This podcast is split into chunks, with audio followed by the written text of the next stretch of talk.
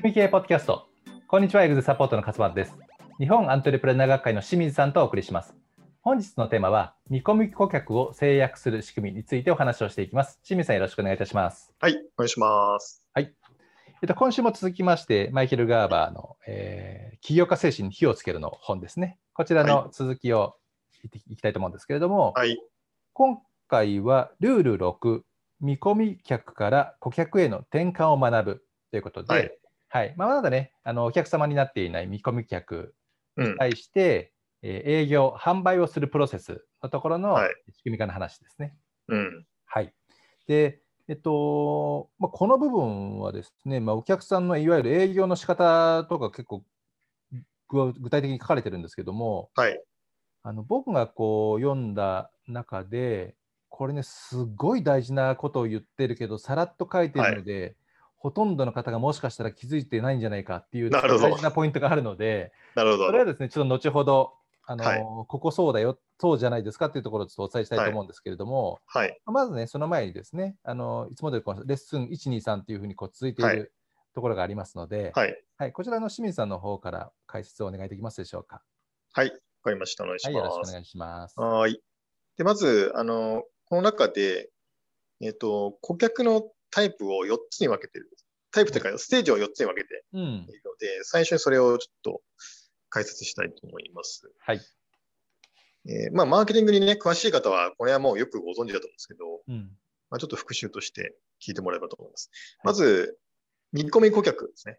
はい見込み顧客は、まだお客さんになってなくて、えー例えば、なんか、資料請求してくれたとかうん、電話がかかってきたとか、あーまあそういう人たちですね。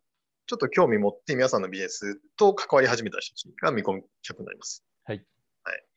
で、次のステージとして、一般客といううんことで、えーこれ一般客というのは、要するに、皆さんの商品を買ってくれた人っていうことですね。そうですね、1回でも買ってくれた人ってことですよね。はい。はい。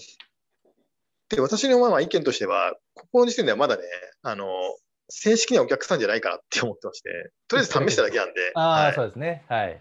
とりあえず試しただけなんでう、ん。あの、まあ関係性はかなり浅いかなっていう感じですね。はい。はい。で、次のステージのお客様が、有料顧客広報と書いてありますね、この本の中では。はいうんはい。この人たちは、えー、再び店に来てくれたりとか、再び商品を買ってくれるような人たちなので、まあ、リピートしてくれた人ですね。はい。まあ、この時点で初めて僕はお客さんと言えるのかなと思うんですけどね。なるほど、なるほど。はい。うん。で、4つ目のお客様が有料顧客ですね。うんえーさっきさっきは有料顧客候補だったんですけど、はい今度は有料顧客になったと、うん。えーいうことですね。まあ、この人たちは、皆さんのビジネスのことが好きになってくれた人たちで、はい。まあ、ここまで来て初めてうん。お客様と言えるかもしれないですね、もしかしたら。なるほど、なるほど。はい。うんはいこれあれですよね、はい本当にこうお客さんの細かい定義ってね、この,、はいこ。の本では4種類ですけど、はい。例えばあのヤズヤの顧客あそうですねポリオリオ論とかですね、はいなんか予知予知薬とか流教、流あありますよねとかね、すごいなんか、はい細かく分かれてて、厳密に定義されてますけど、ねそうですねそそれを大きくカテゴリーですると、まあ、この4つの層っていう感じですよね。そうですね。はい。いなので、今おっしゃったように、あの自社なりにお客様の定義を書いてって、うんえーいくといいかもしれないですね。えーはいいくらまで買ってくれた人はこの段階とかってね。そうですね。それで一個一個お客様をステージアップさせていくためにはどうすればいいかっていう手法を考えたらいいかなと思うんですね。そうですね。あの全然余談ですけど、はい。僕、そのヤズヤのやつを、はい。あの計算式がすごいめんどくさいんですよ。はいはいはい。なので、あの Excel で数字入れれば一発で全てのその階層が、はいあのグラフ化できるツールを昔作りましたね。あ、そうですか。すごいマニアですね。マニア、マニアですね。あそれを作ったというか、僕が作ったわけじゃなくて作ってもらったんですけど、あなるほど、なるほど。はい、それが欲しくて。だからそんちょっと思い出しましたけああ、いいですど。ね。はい。で、まさにね、このレッスン1からレッスン3って書いてあるんですけど、これが要は、それを考えろって話なんです。うん。で、まあちょっとそのまま言いますと、レッスン1は、あの、要は、えー見込み客を一般客にするための方法を10個考えるうん。ということですね。えーはいお客様のステージ1個上げるための方法を10個考えるというのがレッスン1なんで、これぜひ皆さんも考えてもらったらいいかなとうん。思うんですよね。そうですね。まあ、ご自身で考えるとかね、本当ぶみんなでブレスして考えるとかね。はい。そうですね。ここのアイデア出してすごい大事ですよね。そうですね。はい。だうちで言うと、個別相談に来ていただいた方が見込み顧客っていうことになるのかそうですね。な。はい。だそれで、えー契約してもらうための方法を10個考えるという話になるかと思いますね。はい。で、次のレッスン2がですね、えー一般客から有料顧客候補へ変換する方法はい。ね。はい。これも10個考えるうん。ということですね。一回来てくれたお客様、一回使ってくれたお客様に、もう一回来てもらうための方法を考えるということですね。はい。うん。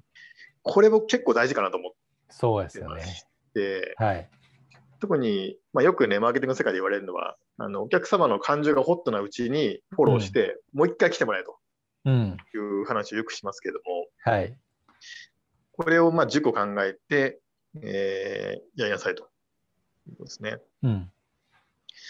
これは特にね、やっぱり、一回使ってもらった後すぐやるのが大事だと思うんですよね。そうですね。こういうアクションをね。はいまあ、これ10考えましょうということで。で、レッスン3が最後で、えー有料顧客候補から有料顧客になるための方法うん。を考えなさいはい。ということですね。まあこれ継続的な方法を作るための方法をそうです10個考えるはい。うんはいと。これそのままやってもらえばね、あのなんか結構いろいろアイデア出ると思うので、ですね。トライしてみていただければと思いますね。これ本当にアイデアの数と一つにもう、はあのうまくいったってこだわらずにうん。アイデアの数とこうトライアンドエラーっていうのがすごい大事な部分だと思うんですよね。うん。確かに。あのよくねその見込み客からいわゆるここでいうところところに一般客に、はい。あのするのが一番、まあ、コストも大変だし労働力も大変だって言われますけど、うん。でも実は一般客をこのリピートの有料価格にするっていうのもものすごい大変なんですよね実は。そうですね。あのもっと言うと、は有料顧客であり続けてもらうにはすごい大変なんですよね、その広ああ、報確かに。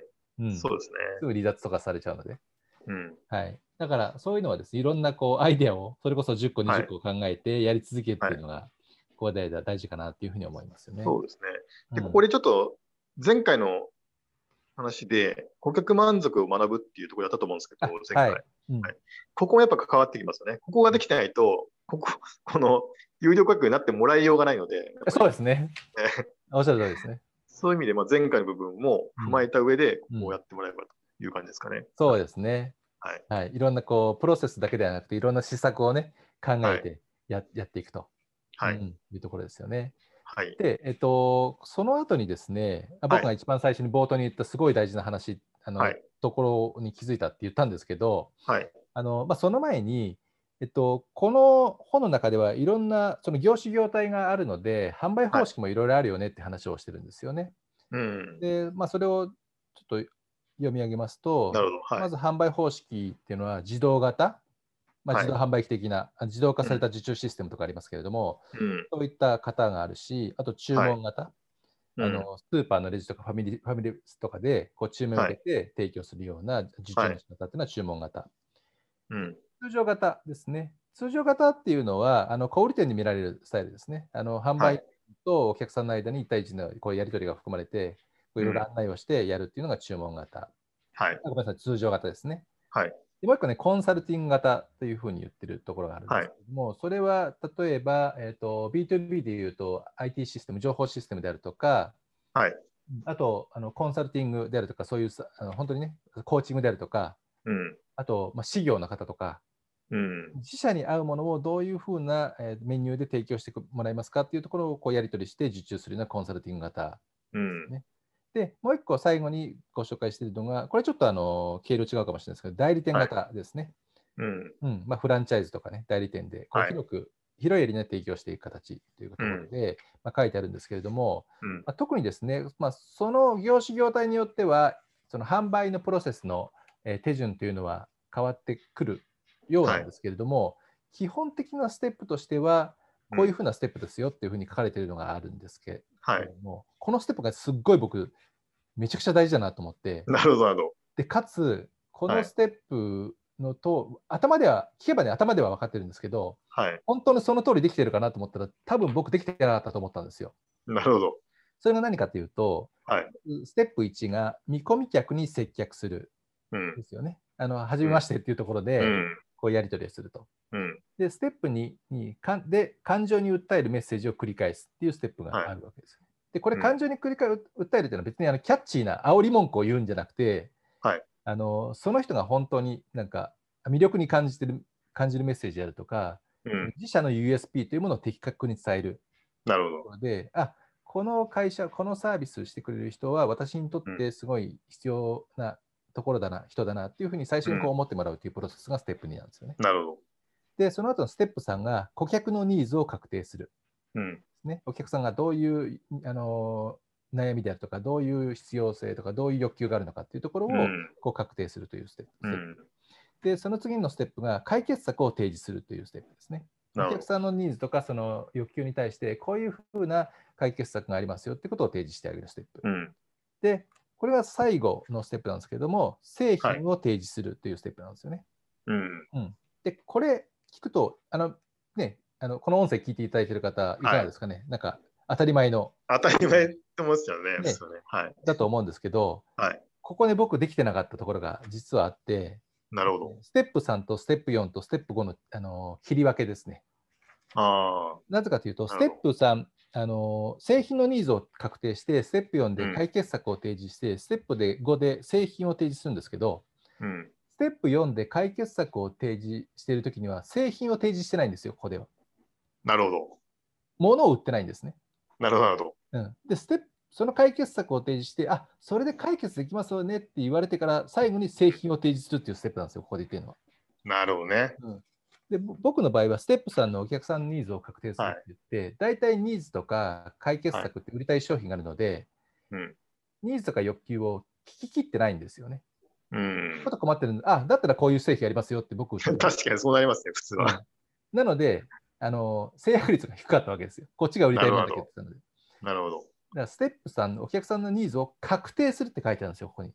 うんう。ん、あのニーズを聞くって書いてないんですね。なるほど。だ確定するまではずっと聞くわけですよ、ここで。なるほどね。で、あそれが本当のあなたのあの、ね、解決したいことですね。うん。だとしたら、それを解決するには、こういう解決手順がありますよって言って、うん。そこで商品を売ってな売売らないんですよ。僕売ってたんですけど、なるほど。解決策を提示して、あこれで解決できますよねって合意します。うん。その上で、この解決するんだったら、実はこういう商品うちがありますよと。なるほど。これをですね、丁寧にやって、これを仕組み化するって、なるほどねまあ僕その今のこの営業のプロセス手放して、完全に手放して、人にやってもらってますけど、うん。これをやったからす制約率が上がったんですよね。なるほど。それが仕組み化できたっていうところなので、なるほどこれね、本当さらっと読んじゃうと、当たり前だよねって思わど。れる。そうですね。実確かに。はね、めちゃくちゃ大事な。普通にね、ニーズ聞いて、ね、商品出せばいいんじゃってなりますもんね。そうそうなっちゃうんですけど、うんわざわざこの言葉で顧客のニーズを確定するというステップ3、で、ステップ4で解決策を提示する。うん。ステップ5で製品を提示するってわざわざ分けてるのは、なるほど。ものすごく重要な意味があると。なるほどね。はい、というところですね。まあ大事なポイントなので、ちょっと熱弁しちゃいましたけど、いや、これ大事だと思いますね。皆さんもぜひちょっと、はい自。社のね、営業のステップ、見直してみるといいんじゃないかな。そうですね。はい。ここでね、いろいろこう見直していただくと、多分ですね、まあ、制約率とかも上がるかもしれないし、こういうふうに分けることによって、え仕組み化もしやすくなると思いますので、うん。はい、ぜひ取り組んでいただければなというふうに思はいます。。はい。でね、今日あのお話の中で取り上げられなかったような、いろんなお客様のコミュニケーションとかっていうところも、あの3種類に分かれますよというようにいろいろ書かれてますので、はい。ぜひですね、なんかあのお手元に、えー、と手に入れてそうですね読んでいただけというふうに思います。はい。はい。それでは仕組み系ポッドキャスト、見込み顧客を制約する仕組みをお送りしました。また来週お会いしましょう。ありがとうございました。ありがとうございました。